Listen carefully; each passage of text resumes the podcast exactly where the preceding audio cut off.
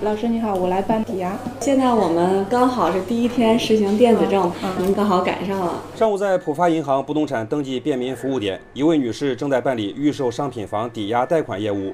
她最关心的问题，因为恰好赶上了新的政策而有了变化。我这个办完了多久能放款呀？从受理到出证只需要一个工作日。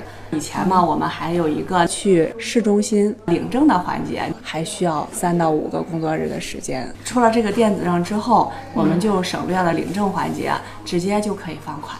根据郑州市不动产登记中心发布的公告显示，目前郑州市区开始启用不动产登记电子证明。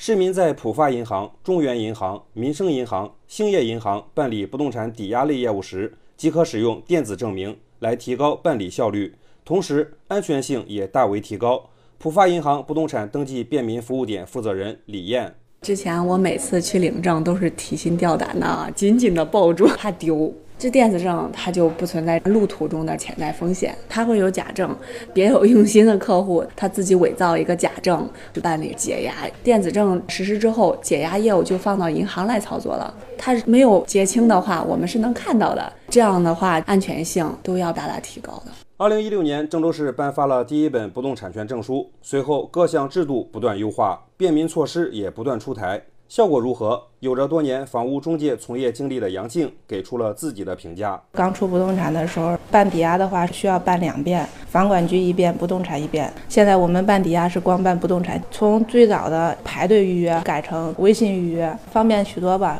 包括现在这个证电子的，便民措施越来越多，办业务的话越来越方便。